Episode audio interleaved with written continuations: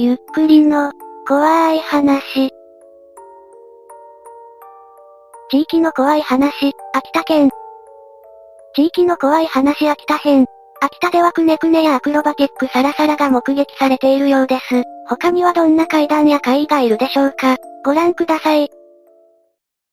祖母の家に来る狐様と山神様。今から10年前の中学1年生の時の話です。秋田県に住むばあちゃんに会いに一人で東京から電車で向かいました。秋田県の駅名は覚えてないんですが駅に着くと親戚のおじが車で迎えに来てくれてそこから2時間くらいかな。山をいくつも越えばあちゃんの住む家に到着。当時80歳のばあちゃんにしては元気で腰も曲がっておらず巻き斧のようなものでバシバシ割っていた記憶がはっきりとしています。ばあちゃん久しぶりですと挨拶すると大きくなったなぁと頭なでなでされ、家に荷物を置きばあちゃんがおにぎりを出してくれた。食べようと手を伸ばすと、待ちなさい、まだ狐様と山神様が来てないからね、と言われ、ばあちゃんボケたなぁと思いつつしばらく正座で待たされた。ここから目を疑う光景が、玄関に狐と蛇が来たんだ。え、と思いつつ狐がちゃぶ台のおにぎりを一つパクッと食べた。山上さんにおにぎり渡しなさいと言われておにぎりを玄関にいる蛇の前に置いた。めちゃくちゃビビりながら、蛇は食べずにおにぎりの周りを一周していなくなった。な、なんなんだ、おっかねえ、と思いながらばあちゃんに当たり前な顔しておあがんなさいと言われて腹いっぱいおにぎりを食いました。食休みして遊びに行こうとしたらばあちゃんに言われた注意事項。山で暗くまで遊んで迷ったら葉っぱを一枚食べて一番大きな木の下にいなさい。川で遊ぶなら石を投げたりしないこと。深いところには行かないこと。夕方過ぎに道狐様に会ったらきちんと頭下げること。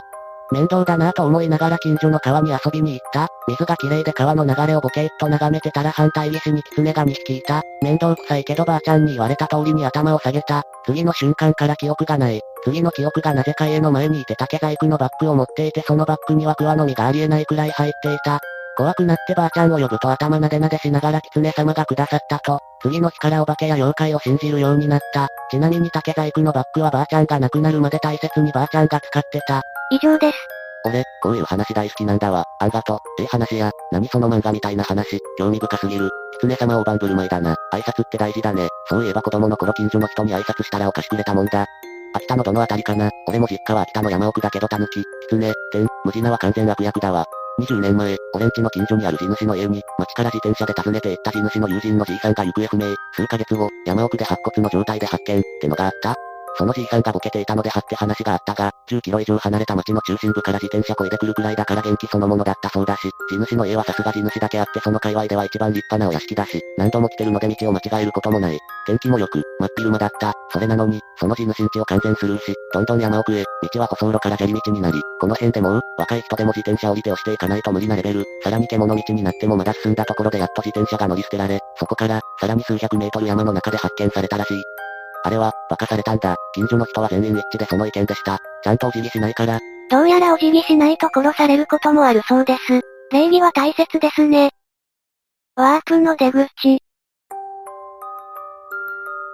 私が体験した話じゃなく、兄が体験した話なんだけど、兄は私より8つ年上なので、本屋とかビデオレンタル屋とか行く時によく兄に車で連れてってもらってたのね。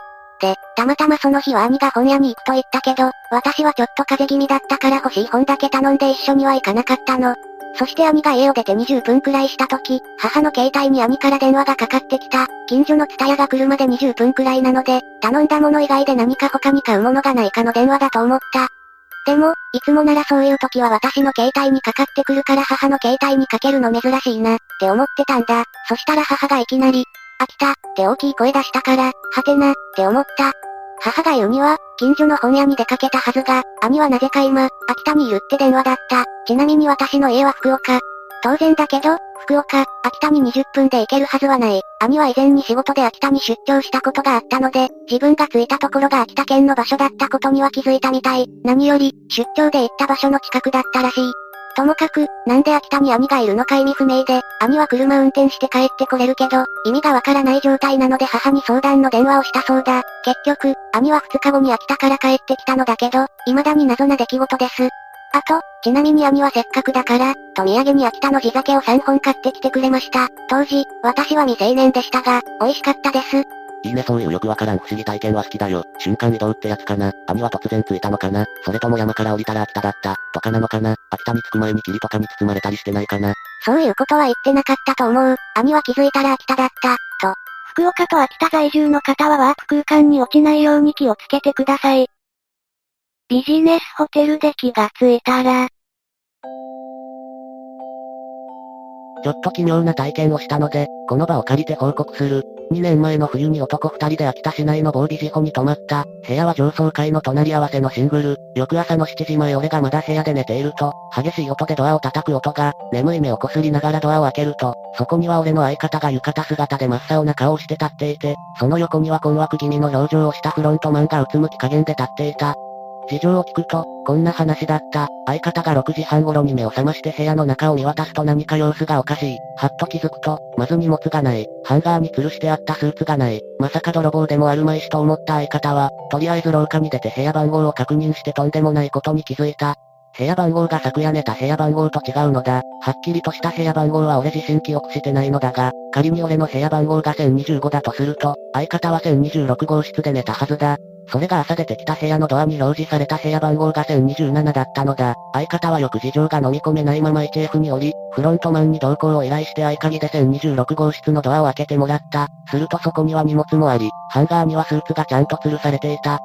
そしてベッドの布団には明らかに寝乱された形跡があった。相方は間違いなく1026号室に入り、そこで眠りについたことがこれで証明された。ではなぜ相方は1027号室で目を覚ましたのか。その場でフロントマンを含めた3人で様々なケースを考えてみた。まず相方が夜中に室外に出て間違って臨室に入ってしまったというケース。これは当の相方が入室後室外に出た記憶は一切ないというし、何よりもフロントマンの話によると、その夜1027号室は空室でオートロックのために中に入ることはまず不可能だという。次は、相方が寝ぼけてベランダ伝いに臨室に入り込んでそこのベッドで寝込んでしまったという馬鹿げたケースだが、そもそもこのホテルは月並みな疑似保でベランダなどない。それどころか窓を開ければ垂直に30メートル以上切り立った外壁だ。ではどうやって相方は臨室に入ることができたのか寝ている間に臨室のベッドに瞬間移動したというのでも言うのかチェックアウト時に支配人の方が来られ、このことはあくまでもご内密に、ということで5泊分の無料宿泊券をいただいたが、その後秋田出張は何度かあったものの、二度とそのホテルに泊まったことはない。もちろん当の相方も。あれ、さっきの話に続いてまたワープでもしたのでしょうか？結構怖いじゃん。ん？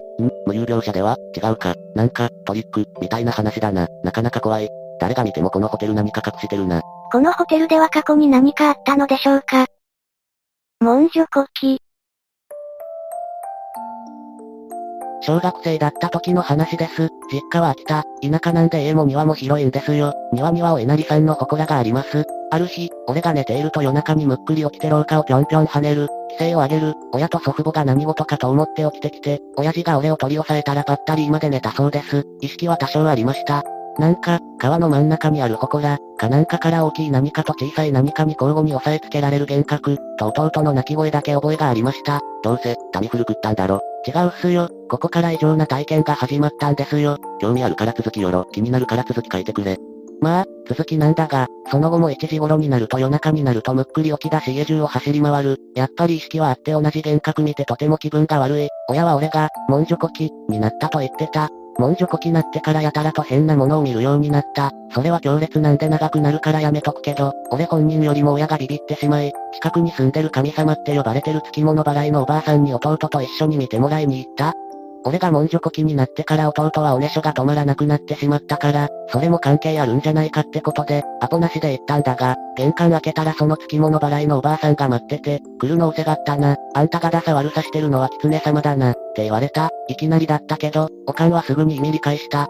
まず、おばあさんがでかい、見たこともない仏壇の前に案内して丸い座布団に俺と弟を座らせた。おかんはその後ろに着席したと思う。おばあさんは派手な衣装に着替えて鈴がいっぱいついた棒を片手に持ち、もう片手には木の板みたいなのを2枚持った、度胸しながら鈴を鳴らし、俺と弟をぐるぐる回りながら木の板でバンバン叩いた。10分くらい続き、なんだこれって思ってたら急に弟が低い声でうなりながら白目向いて、じゃっと小便漏らした。尋常じゃないくらいのようで畳もびちょびちょ。おかんは焦ってた。ちょっと予定できたからまた今度続き書き込む。すまそ。こんな真夜中に一体どんな予定が入ったのでしょうかしかしわずか25分後、それを見た俺は怖いと思って立ち上がろうとしたらなぜか立てない。それで前のめりに倒れた。それで胸が熱くなって涙が止まらない。それでなんか顔があったかい。俺も大量のおもらし、出た感覚が全くなかった。そしたらおばあさんが、でだな恋だば大変だったべ、って言った。出た瞬間に体が楽になったの覚えてる。それで少し休んでからおばあさんが説明してくれた。まずよ、おめ殺意だったものは狐様だ。あと50歳で自分の命絶ったおめだの先祖様だな。おかんになんか心当たりはないかって聞いてきた。確かに家ではお稲荷さんがある。とりあえずすぐ帰ってきて続き書く。え、今あなたどこで書き込んでるんです？結局この人は明け方に帰ってきました。庭に動物祀ってるとか、もうね、そういう宗教じみたこと盲信してっから頭もおかしくなるんじゃねえの。よくわからんけど、多分俺正しい。狐は動物霊じゃないから、遅くなってすまそ。朝の6時になって再開しました。おばあさんが、原因まではわかんねえから一緒に家まで行ってやるな。それでそのまま4人で家に行きました。家着いて、おばあさんが、あれだな、怒ってるからお前たちは来るな、と言われました。おばあさんは祠の前で何か何回もお辞儀をして、こっちゃ来て移動、と言ったので行ってみると、ご神体がペンキ、で真っ黒に塗られてました。それと祠の奥にあるお札に、優作三条、って書かれてました。優作とは、家の隣に住む6年生のことです。おばあさんは、おめの家にあだ名したわけでねな。それより問題なのは先祖様だな。自分で命絶った女子稲書きで見れ、と言われました。とりあえずおばあさんの家に送っていき、お守りを書いてもらいました。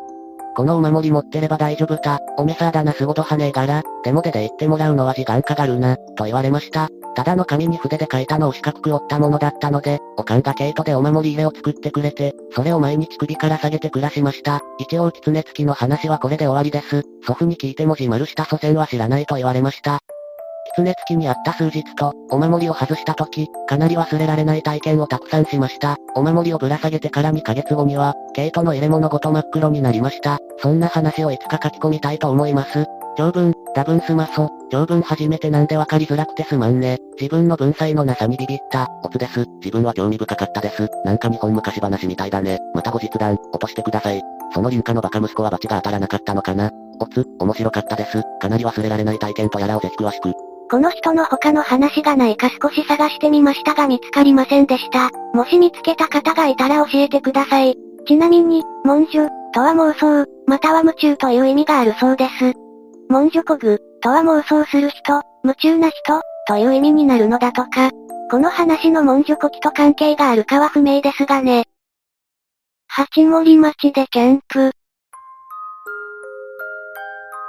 特に怖い話ではありませんが、俺が体験した不思議な話でも、俺は秋田県在住で、季節が来ると八森町というところにある山へイワナを釣りに行ったり山菜を取りに行ったりしています。沢を2時間ほど登った先に少し開けたポイントがあるのですが、そこにキャンプを張った2日目の真昼の話です。その日はとてもよく釣れました。5時から7時半ぐらいまでで、持ち帰るレベルの大きさのものが17匹も釣れました。まだまだ釣れそうでしたが、あまり釣りすぎてもいけませんから、釣るのを止めキャンプへ戻り朝ごはんにしました。もう一泊の予定でしたから、釣った魚は川淵に生けすを作り、そこに泳がせておきました。朝ごはんの後は岩タバコという山菜を取りに行きました。あまり見かけない大きなナメクジがたくさんいたのが印象的でした。11時半頃山菜取りを終えキャンプへ戻り、朝釣った岩菜でいっぱいやった後テントへ戻り少し寝ました。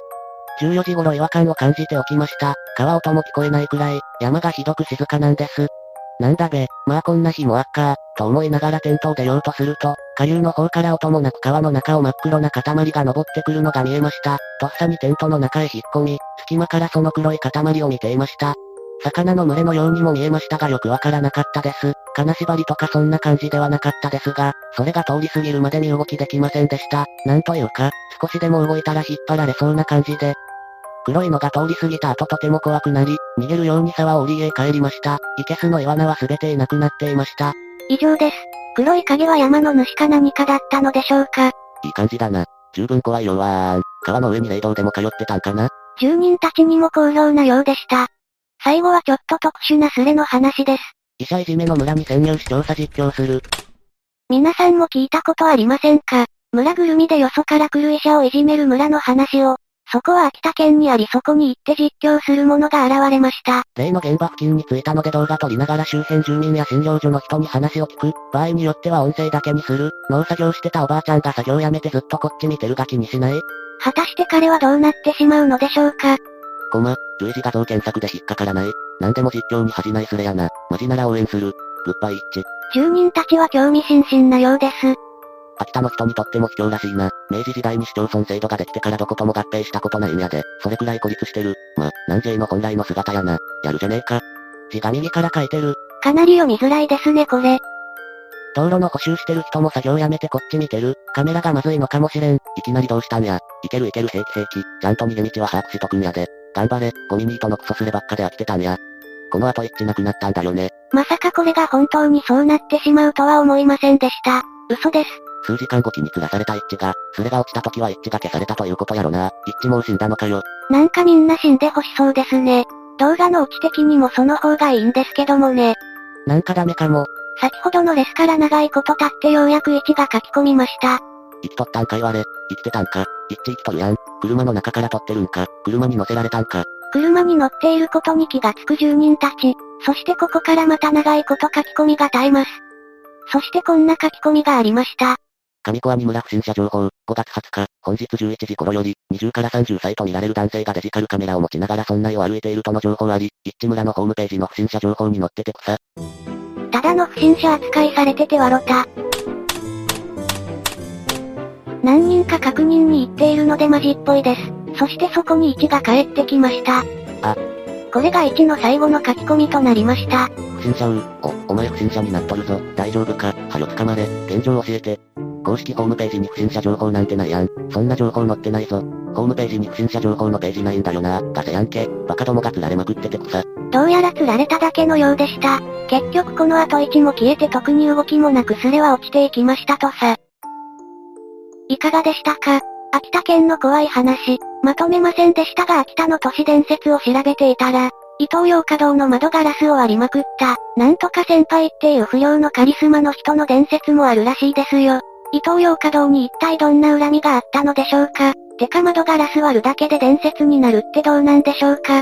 ぜひ感想をお聞かせください。ご視聴くださりありがとうございました。また見てね。